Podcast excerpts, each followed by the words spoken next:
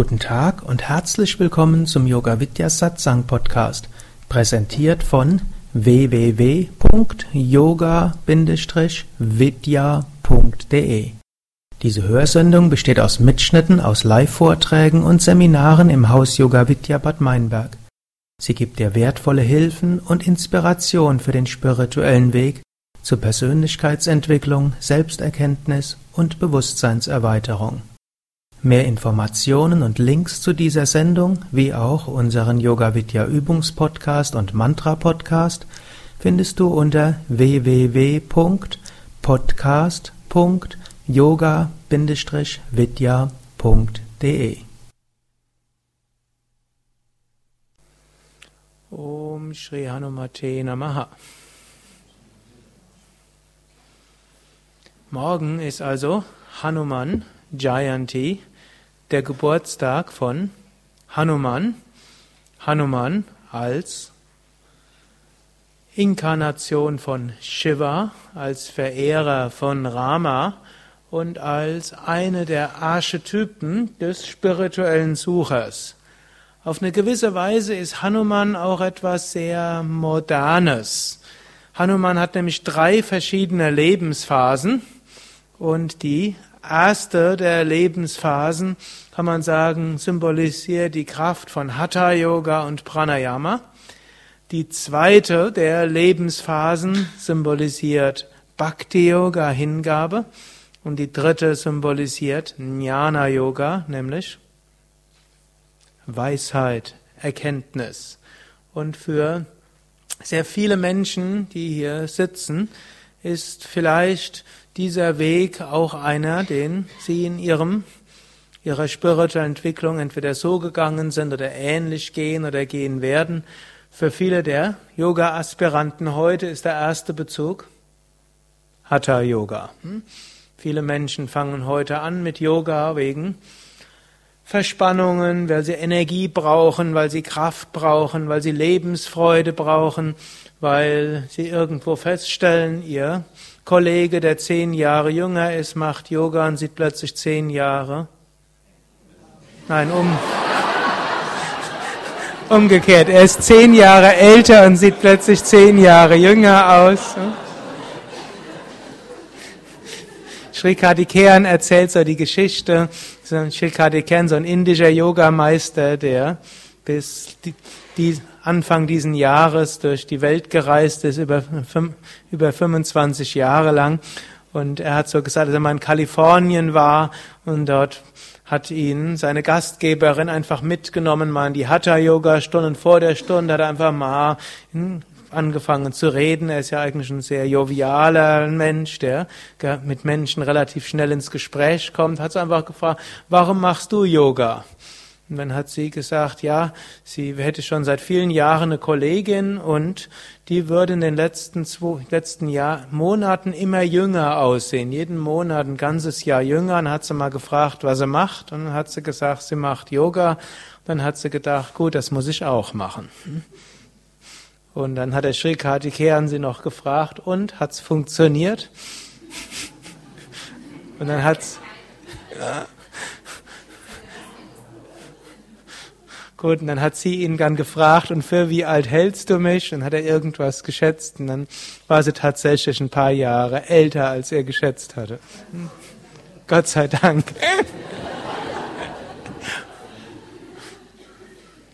Aber ich glaube, diejenigen unter euch, die vielleicht nicht zu jung mit Yoga angefangen haben, die haben feststellen können, das passiert tatsächlich. Und diejenigen, die unterrichten, ist auch immer etwas Schönes, wenn man ältere unterrichtet, so 70, 80-Jährige, wie dann das Prana, die Lebensenergie ins Gesicht zurückkehrt. Und hm, auch wer jung ist und anfängt, merkt auch, er bekommt mehr Prana und alles Mögliche geht gut. Und wir haben ja ja auch so einige Seminare. Ich gebe zum Beispiel gerade ein Seminar über Gelassenheit entwickeln. Das fällt leichter, wenn man mehr Energie hat und entspannter ist. Dann fällt es leichter, gelassen zu sein. Oder wir haben ein eigentlich sehr ähnliches Seminar, das eine ganze Woche geht mit einfühlsamer, gewaltfreier Kommunikation. Auch das fällt leichter, wenn man ein bisschen mehr Prana hat. Dann kann man leichter auf seine Bedürfnisse und die Bedürfnisse der anderen besser hören, sie besser wahrnehmen und sie besser berücksichtigen. Und so ist für viele Menschen das ein Beginn und Hatha Yoga hat einige Aspekte. Bei Hanuman, der als Sohn des Windes gilt, ist allerdings der Hatha-Yoga-Aspekt insbesondere ein massiver Pranayama-Aspekt und wo er dort über Pranayama sogar fliegen konnte. Das konnte er sogar schon als junges Kind.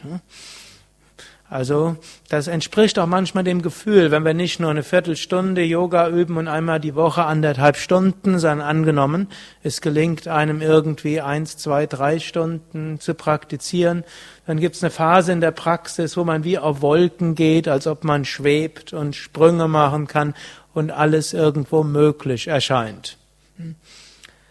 Allerdings, hm, wer jetzt meint, er müsste jetzt nur jeden Tag die Pranayama-Praxis auf sechs Stunden erhöhen und dann wird alles viel einfacher gehen. Eine ganze Weile klappt's, aber Hanumans Leben hört damit auch nicht auf, sondern im Gegenteil, in seinem Leben, irgendwann ist er übermütig geworden. Irgendwie wollte er den, ich weiß jetzt gar nicht, die Sonne wollte er, glaube ich, essen oder so ähnlich. Und das war dann doch nicht so ganz angebracht. Und so wurden ihm die Kräfte genommen und er hat die Erinnerung daran weitestgehend verloren und dann erschien er wieder wie ein ganz normaler Affe. Gut, ob das so weit gehen muss, weiß ich nicht, aber wir müssen auch eben aufpassen, wenn wir diese Prana-Erweckung haben, wenn wir diese Krafterweckung haben, dass wir dann das nicht, äh, dass wir nicht übermütig werden, sondern am klügsten setzen wir es ein im selbstlosen Dienen für andere, im uneigennützigen Dienen für andere. Als ich angefangen habe mit meiner Yoga-Praxis, war ich gleich von Anfang an sehr begeistert von den Wirkungen des Hatha-Yoga und vom Pranayama. Und ich habe das tatsächlich auf viele Stunden gesteigert und da wurde tatsächlich mein Geist auch besonders stark dabei. Und irgendwo hat es mir beim Studium geholfen und Verschiedenes gemacht. Und ich habe wenig geschlafen, immer noch. Irgendwo wie so ein Energievulkan war ich gewesen. Und dann, als ich dann gefragt habe, was soll ich, was kann ich denn mit der Energie machen, dann hieß es Karma Yoga. Dazu gehörte dann auch Kloputzen, dazu gehörte auch Staubsaugen, dazu gehörte dann auch Artikel für Yoga-Journale schreiben hm? und dazu gehörte noch eine ganze Menge anderes dazu. Hm? Gut, und das war dann eben hm, gute Kanalisierung der Energie. Dann hat Hanuman einen zweiten Teil des Lebens gehabt, dann hat er nämlich Rama getroffen. Rama gilt als Inkarnation Gottes. Rama heißt wörtlich derjenige, der sich freut. Rama gilt auch die Inkarnation der Rechtschaffenheit. Und so ist auch interessant, dass Hanuman jetzt ja, voller Liebe Rama dienen will. Was auch heißt, dass auf gewisse Weise wollen wir ja ein rechtschaffenes Leben führen, auch wenn dieses Wort vielleicht altmodisch klingt. Man kann auch sagen, wir wollen ein verantwortungsbewusstes Leben führen. Wir wollen ein Leben führen, das Gutes bewirkt für andere. Wir wollen ein Leben führen, wo wir unsere ähm, Talente entwickeln können, wo wir unsere Talente leben können, wo wir unsere Talente zum Wohl von anderen einsetzen wollen. All das, was man mit dem altmodischen Ausdruck letztlich rechtschaffenes Leben bezeichnen würde. Dafür steht dann eben auch Rama. Und äh, Hanuman hm, wollte dieses rechtschaffene Leben führen, er wusste aber nicht genau, was, wie er das führen soll. Und das geht uns ja auch manchmal so. Hm. Gerade in der heutigen Zeit, vielleicht noch mehr als früher, hat man ja sehr viel mehr Wahlfreiheiten. Früher angenommen, man war der Sohn eines Bauern, was war man, wurde man höchstwahrscheinlich? Auch ein Bauer. Vielleicht konnte man noch irgendwo Landstreicher werden. Hm. Wenn man Glück hatte, konnte man auch irgendwo Mönch werden. Vielleicht auch noch Clown oder so etwas. Aber ich glaube, im Mittelalter, das waren so mehr oder weniger die Berufsalternativen, die man hatte, wenn der wenn man aus einer Bauernfamilie kam. Eventuell kommt man noch wegrennen in die Stadt rein und dann hoffen, dass in der zweiten oder dritten Generation jemand dort ein Bürgerrecht kriegt. Oder der Sohn eines Schreiners wurde Schreiner. Und die Tochter eines Schreiners wurde die Frau von einem Schreiner. Wobei in früheren Zeiten die Frauen dann tatsächlich auch beschäftigt waren im Geschäft. Die haben sich nicht nur einfach um Haus und Kinder gekümmert, obgleich auch das einen sehr ausfüllen kann. Hm, wird mir mindestens von manchen berichtet. Aber in früheren Zeiten war die dann durchaus auch beschäftigt im ganzen Handwerksbetrieb mit vielem. Also diese Arbeitsteilung, Frau für Kinder und Haushalt zuständig, war ja eigentlich im 19. und 20. Jahrhundert eine bürgerliche Errungenschaft gewesen. Eine dieser hm, zum Teil fragwürdigen hm, Errungenschaften, aber für manche auch als Errungenschaft angesehen. Wie auch immer, heute haben wir mehr hm, Freiheiten. Da kann eine Frau sagen, ja, ich will vielleicht für Kinder und Haushalt zuständig sein. Sie kann aber auch sagen, und zusätzlich will ich Yoga unterrichten. Sie kann aber auch sagen, zusätzlich will ich ein Yoga-Zentrum aufmachen. Kann aber auch sagen, aber vielleicht doch nicht alles zusätzlich. Und kann auch noch natürlich hunderten, tausend und zehntausend andere Berufe ergreifen. Und selbst wie man einen Beruf ergreift, ist auch wieder die Frage, wie setzen wir das um? Und auch das wiederum, hm? Man weiß also oft nicht genau, hm, wie macht man das. Und so ähnlich war es auch bei Hanuman auch. Und das gilt als eine der Dinge, die man machen kann, wenn man es nicht genau weiß, was die Aufgabe ist. Was kann man machen? Zum einen kann man es ausprobieren, das ist sicher ein kluger Ansatz. Und im Sinne von Versuch und Irrtum, hm, weil dann auch wieder nicht klar ist, was ist eigentlich Irrtum. Nicht alles, was schief geht, war vorher ein Irrtum, sondern vieles war genau der richtige, die richtige Weg dorthin. Hm? Gut, oder wir können um Führung bitten. Und das ist eben der zweite Aspekt von Hanuman, eben dieses Bhakti. Wir können sagen, oh Gott, ich weiß nicht, was ich tun soll, bitte, sag du es mir. Und manchmal haben wir Glück und irgendwo von innen kommt eine Inspiration und wir wissen, was zu tun ist. Manchmal erscheinen von außen irgendwelche Aufgaben in unser Leben, es bieten sich irgendwelche Möglichkeiten, Chancen oder wir spüren es vom Herzen und dann können wir um Führung bitten. Und das ist dann auch wieder etwas, das ist die zweite Phase von Hanuman. Und von dieser, aus dieser Phase stammen ja die meisten der Bilder. Und dort, im Hanumans Fall war das so, dass er offen war für alles, was dann an Aufgaben zu ihm gekommen sind. Einige von euch waren vielleicht vor ein paar Tagen hier, als Rama Navami war, und da habe ich auch Geschichten von Hanuman erzählt. Und dann bitte ich um Vergebung, dass ich vielleicht die gleichen Geschichten nochmal erzähle. Aber ich glaube, es ist auch schön, die gleichen Geschichten. Mindestens für mich ist es schön, sie wieder zu erzählen. Und so hoffe ich, dass es auch für einige schön ist, sie zu hören. Wenn nicht, müsste einfach ein paar Minuten gedulden, dann komme ich dann zu neuen Geschichten. Nächste war eben Rama. Hanuman traf also Rama und wollte ihm dienen. Und dann ist dem Rama eines passiert. Hm, seine Frau ist entführt worden und die Frau ist entführt worden nach Sri Lanka von einem Dämonen namens Ravana. Und Rama sandte dann Hanuman, es möge doch bitte gucken, wo ist die Sita? Da wusste noch niemand, dass er auf Sri Lanka war. Außerdem hat er gesagt, komm nicht später zurück als dann und dann, aber nicht ohne die Sita vorher gesehen zu haben. Hm, viel lange Zeit lief Hanuman quer durch ganz Indien, sah keine Spur von Sita. Und dann hörte er plötzlich, Sita ist auf Sri Lanka. Es war aber nur noch kurze Zeit. Und jetzt Sri Lanka liegt ja einige Kilometer oder einige Dutzend Kilometer von Indien weg. Wie kam er da jetzt hin? Es gab dort keinen Hafen, keine Schiffe, es soll ja in grauer Vorzeit gespielt haben. Und irgendwo dort, also überlegte er. Und dann sagte er, Om Shri Ramaya Namaha Ram Ram Ram.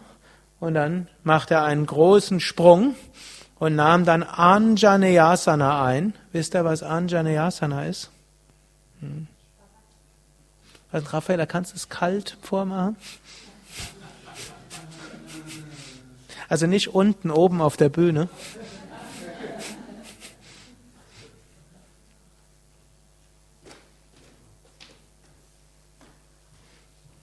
Anjaneyasana ist ja die Stellung von Anjaneya und Anjaneya ist Hanuman. Und jetzt nach hinten noch beugen. Hm. Hm. Jetzt ist sie nicht ganz aufgewärmt und deshalb recht steif, aber ich meine für ihre Verhältnisse steif. Hm. Und jedenfalls die Stellung ist, hm, Jetzt macht es eine Variation. Aber wenn der das Bein hinten ausgestreckt, die Arme nach hinten, ist das eben eine sehr ergodynamische Stellung, wo wenig Luftwiderstand ist. Dann kann man, danke dir, einige Dutzend Kilometer ja, eben fliegen. Das werde ich Sie jetzt nicht bitten vorzumachen. Das ist dann Hanuman selbst vorbehalten. Gut, und das soll eben auch zeigen, mit großem Vertrauen und Hingabe ist alles Mögliche möglich. Ob alles möglich ist, ist eine andere Sache, aber sehr viel blockieren wir, indem wir denken, kann ich nicht, geht nicht, alles zu viel, ist nicht mein Ding. Kennt ihr das? Hm? Mag ich vielleicht auch noch nicht. Hm? Und auf diese Weise blockieren wir eine Menge an Möglichkeiten. Hm? Wahrscheinlich ist sehr viel mehr möglich, als wir denken. Und da steht also Hanuman für diese gesunde Hingabe und die, einfach die Bereitschaft, Dinge zu probieren. Und da heißt eben auch, dass Karma verlangt von uns nur Dinge, die wir auch machen können. Aber es verlangt manchmal sehr viel mehr, als wir denken, dass wir machen können. Jetzt können wir uns dagegen sperren und dann bleiben wir in unserem Mauseloch und verziehen uns oder wir können eben aus unserem Mauseloch rausgehen und sagen, was auch immer möglich ist, das will ich möglich machen. Hanuman war dabei aber auch einer, der sehr kreative Lösungsmöglichkeiten hatten. Also als er dann zu Sita hinkam und dann Svasadi Sita, ihn hat ihn noch nie vorher gesehen und dann wusste sie nicht, wer das überhaupt ist. Und dann sagte, ich bin ein Bote von Rama. Rama hat mich geschickt. Hat sie gesagt, woher weiß ich das? Und dann sagte er, ja, ich habe hier den Ring von Rama. Und sagte, oh, du kannst, Rama kann ihn aber auch verloren haben und du hast ihn aufgeschnappt oder du hast ihn irgendwo künstlich äh, nachgemacht. Und dann nahm Hanuman seine Hände und äh, mit seinen Klauen riss er seinen Brustkorb auf und da, wo normalerweise ein Herz war, dort war Rama. Die, die näher hier vorne sind, können das so sehen, dass hier so sein Herz und da ist Rama. Es gibt auch manchmal etwas blutigere Bilder, wo sein Brustkorb aufgerissen ist und Blut runter träufelt, aber in der Mitte Rama ist. Das Bild mag ich ein bisschen lieber. Wir können nämlich Gott in unserem Herzen tragen, ohne dass das mit Blut verbunden ist.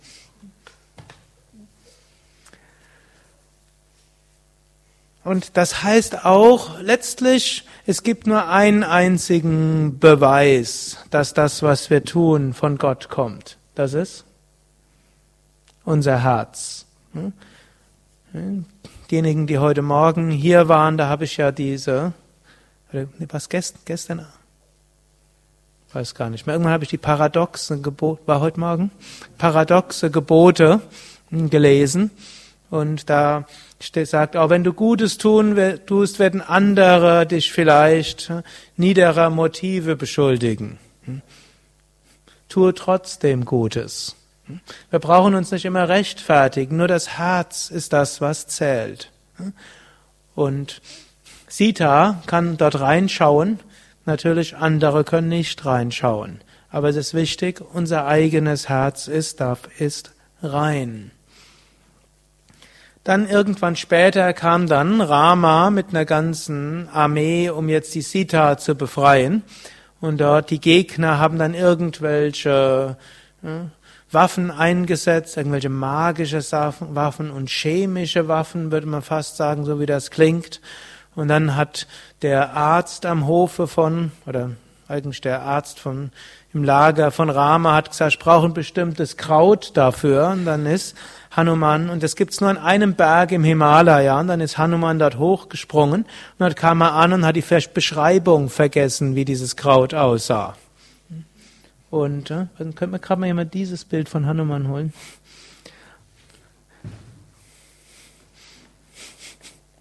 Danke dir.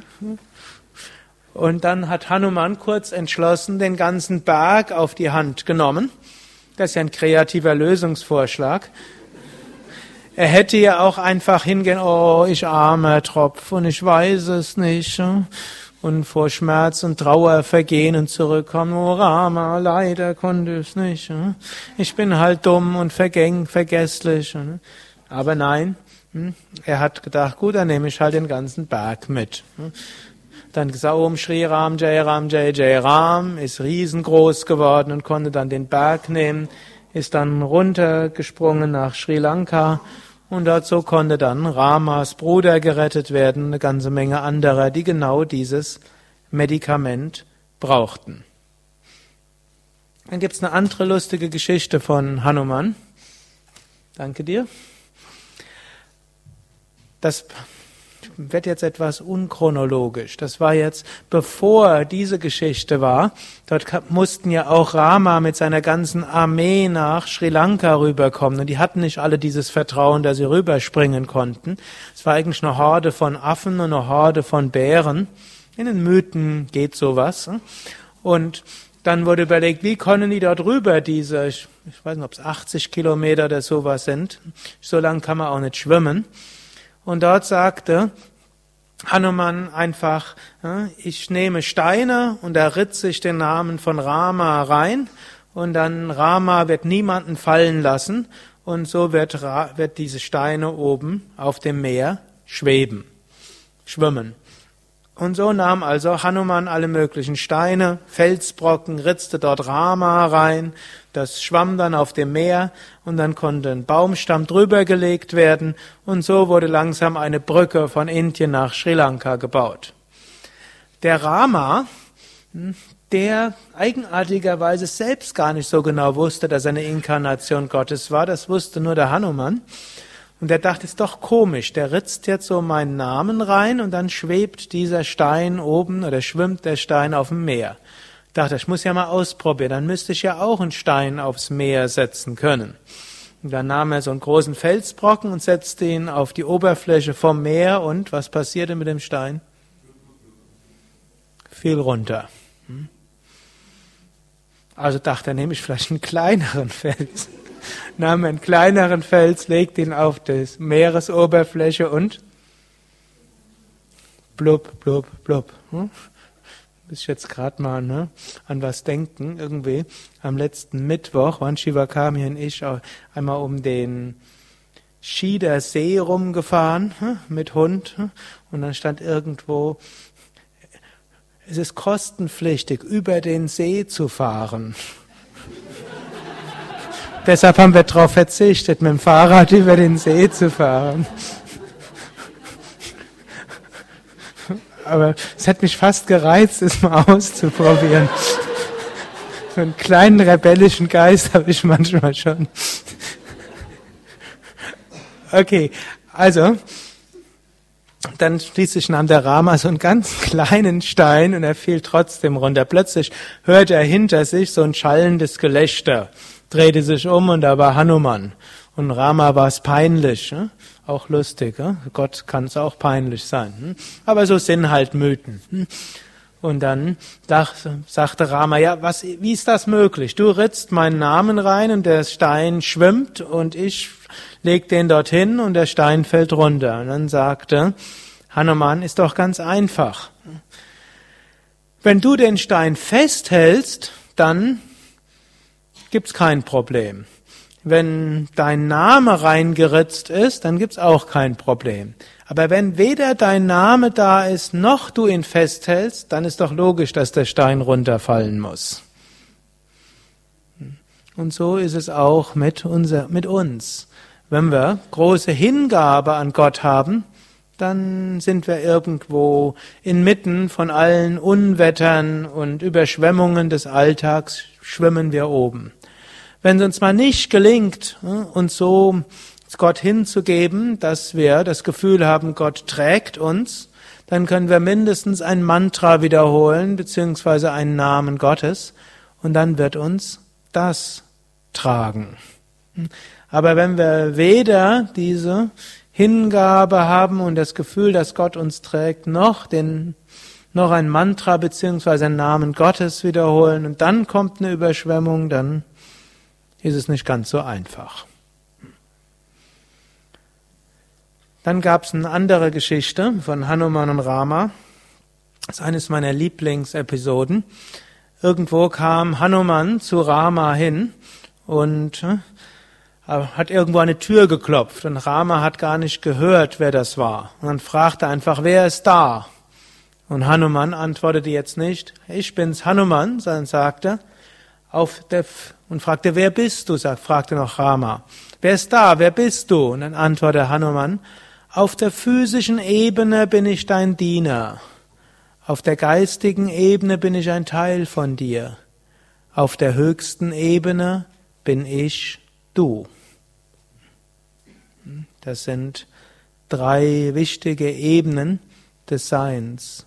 Und so können wir unseren spirituellen Weg auch begreifen.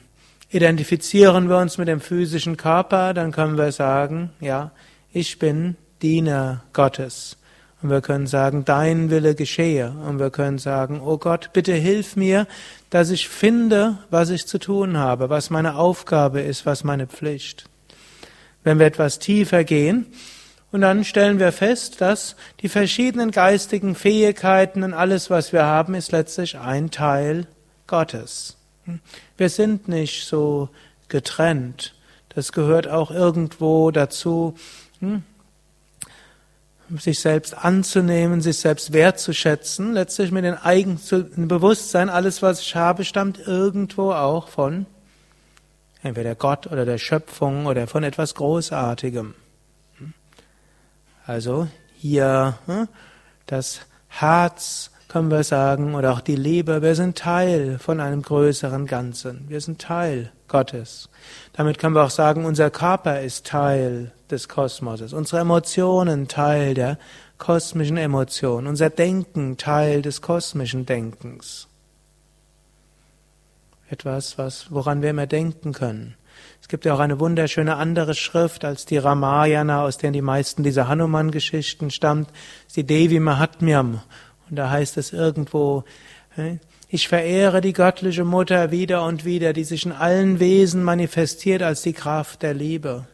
Ich verehre die göttliche Mutter, die sich in allen Wesen manifestiert als die Kraft des Zornes. Ich verehre die göttliche Mutter, die sich in allen Wesen manifestiert als die Kraft der Vergebung. Ich verehre die göttliche Mutter, die sich in allen Wesen manifestiert als Gier und Ungeduld. Ich verehre die göttliche Mutter, die sich in allen Wesen manifestiert als Kraft des Friedens. Wenn wir uns das bewusst machen, können wir feststellen, wir sind irgendwo eine Mischung aus göttlichen Eigenschaften. Das ist etwas Großartiges, wenn wir uns dessen bewusst werden. Guck, man kann, manchmal heißt auch, im Christentum wird oft gesagt, wir sind gemacht im Bilde Gottes. Gottes macht uns zum Ebenbild oder wir sind Kinder Gottes. Wie unterschiedlich ist ein Kind von seinen Eltern? Hm? Genetisch gesehen hat ein Kind alles, was die Eltern auch haben. Hm? Und hm, Ebenbild eben auch. Man soll jetzt nicht heißen, dass wir auf der physischen Ebene allmächtig, allgegenwärtig, allwissend wie Gott sind. Das wäre jetzt unsinnig. Aber alles, was in uns ist, ist irgendwo von Gott. Und damit sind wir ein Teil Gottes. Damit kann es auch letztlich nichts Schlechtes in uns geben. Das heißt aber auch, dass alles, was in jedem angelegt ist, irgendwo in mir auch angelegt ist. Das ist ja auch diese Aussage, Mikrokosmos entspricht Makrokosmos. Und das ist auch zum Beispiel eine Betrachtungsweise, die wir auch sehen können. Wir sind ja in der modernen Gesellschaft sehr individualistisch was durchaus dem indischen Bild auf gewisse Weise entspricht, dass jeder irgendwo anders ist, es unterschiedliche Wege zum Höchsten gibt. Aber gleichzeitig hm, überbetonen wir manchmal dieses Individualistische und wir vergessen, dass wir doch alle ähnlich sind. Wenn wir nicht gleich, hm, ähnlich, wir sind aus ähnlichen Bausteinen zusammengesetzt. Auf der physischen Ebene bestehen wir alle aus Sauerstoff, Wasserstoff, Kohlenstoff und ein bisschen Stickstoff und ein paar Spurenelemente. Dann die Gene von allen Menschen sind zu über 99 Prozent identisch. Ich glaube zu über 8, weiß jemand genau, zu wie viel Prozent mit dem Schimpansen identisch? 98 Prozent und über 70 Prozent mit der Blattlaus. Bitte und? Und mit der Banane sind wir zu 60 Prozent verwandt. Ja, gerade wer vielleicht gelb rumläuft. Ist Bitte?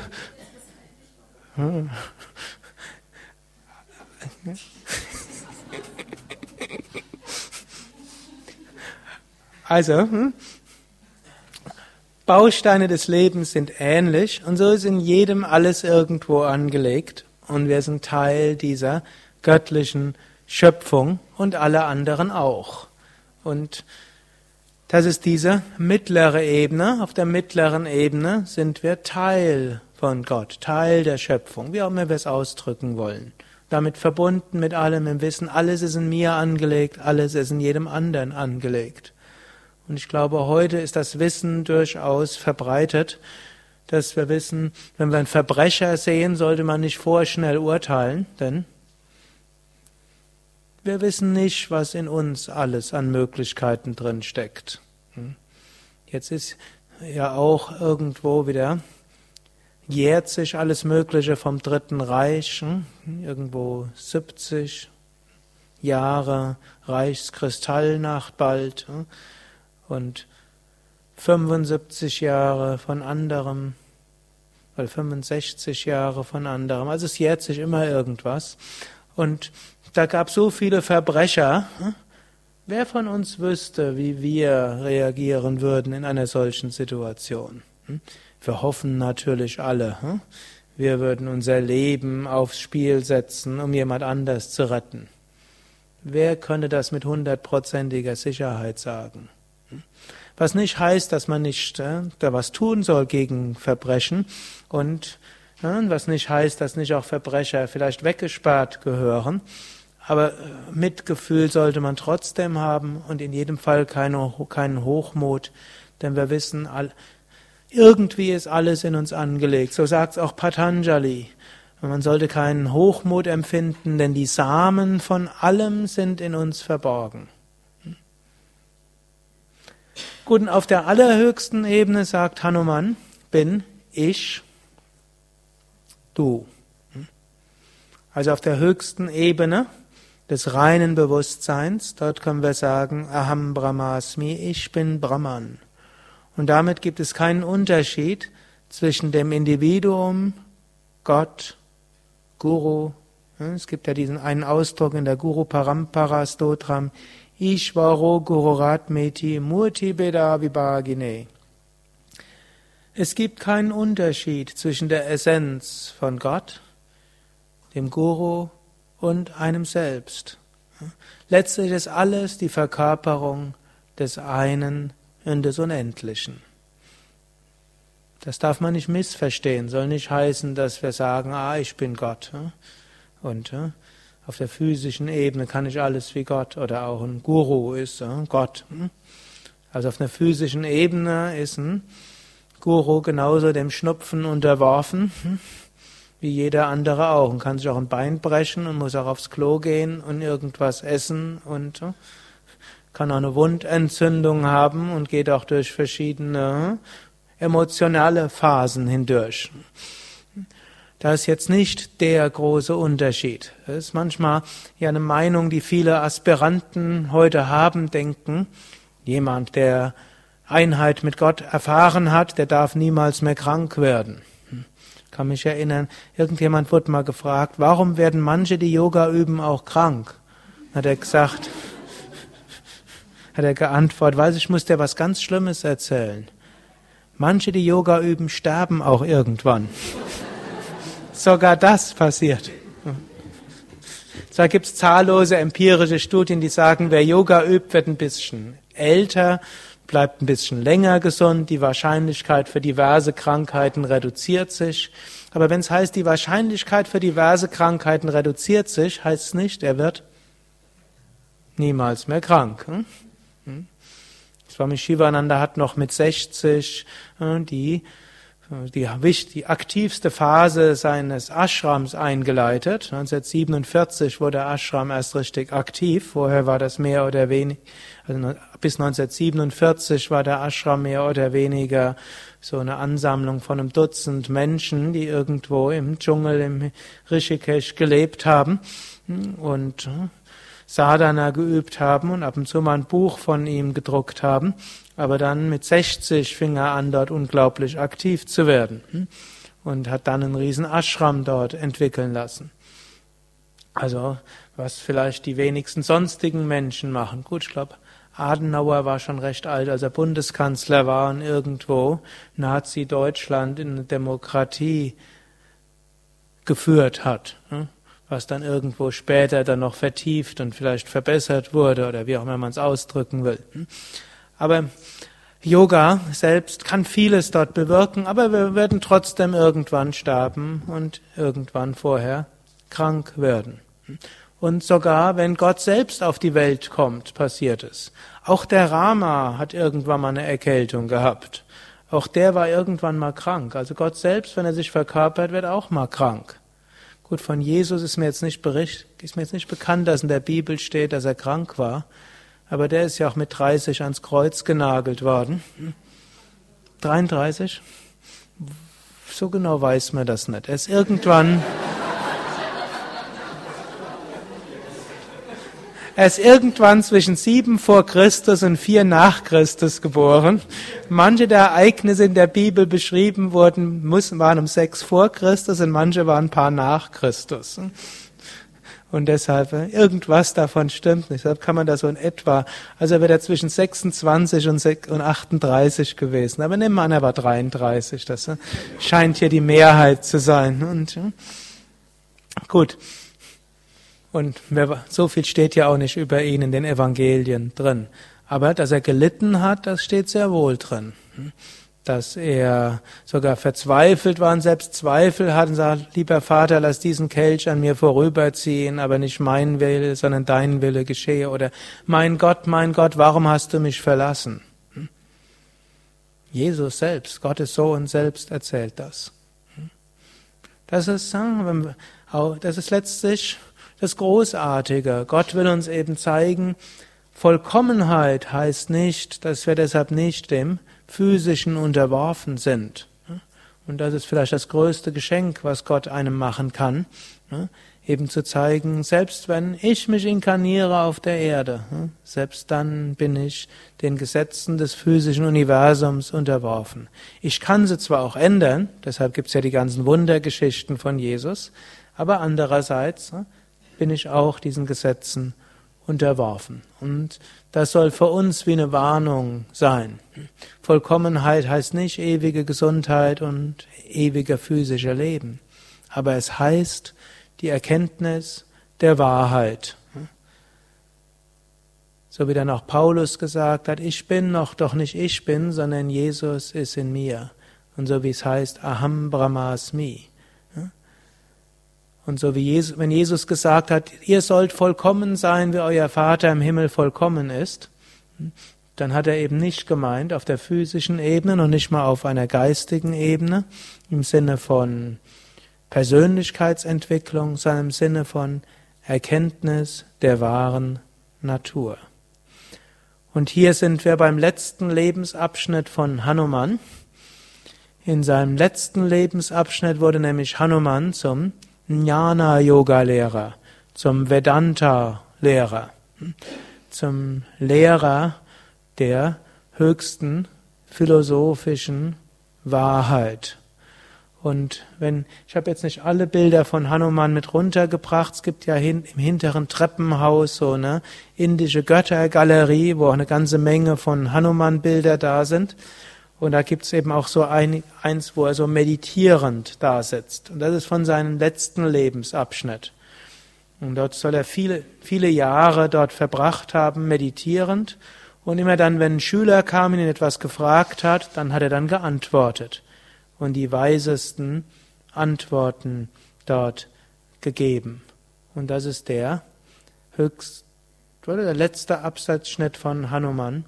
Und das kann der Höhepunkt des erfüllten spirituellen Lebens sein, wo wir zu der tatsächlichen Erkenntnis kommen. Aham Brahmasmi, ich bin Brahman. Zur tatsächlichen Verwirklichung der einen unendlichen und absoluten Ewigkeit. Zur lebendigen Erfahrung von Satchit Ananda Svarupoham, meine wahre Natur ist Sein, Wissen und Glückseligkeit. Harium Tatsat.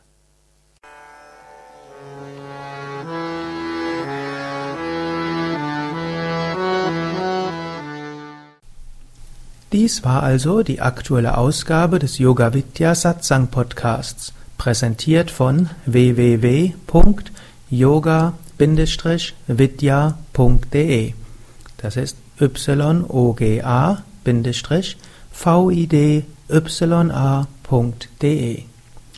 Mehr Informationen und Links zu dieser Sendung, wie auch unseren Yoga Vidya Übungspodcast und Mantra Podcast findest du unter www.podcast.yoga-vidya.de. Podcast schreibt sich P-O-D-C-A-S-T. yoga-vidya.de. Mehr Informationen für den Weg von Yoga und Meditation erhältst du unter unserer Website da findest du auch das Seminarprogramm der Yoga Vidya Seminarhäuser im Westerwald und im Teutoburger Wald, Bad Meinberg, das Kursprogramm der 50 Yoga Vidya Zentren und die Adressen von über 1200 Yogalehrern. www.yoga-vidya.de Über Kommentare freue ich mich, insbesondere natürlich auf iTunes und auf podster.de und meinem Blog www.blog.yoga-vidya.de Bis zum nächsten Mal, alles Gute, herzlichst Sukadev